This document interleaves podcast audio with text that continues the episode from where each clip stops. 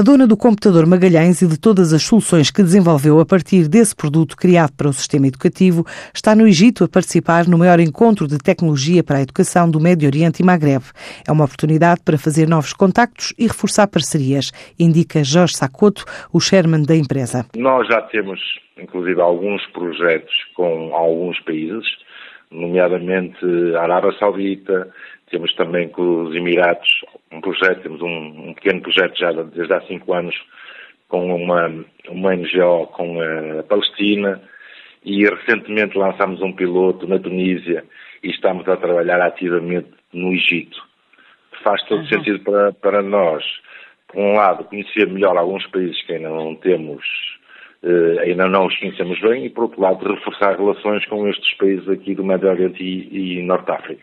E nós queremos ser uma dessas empresas.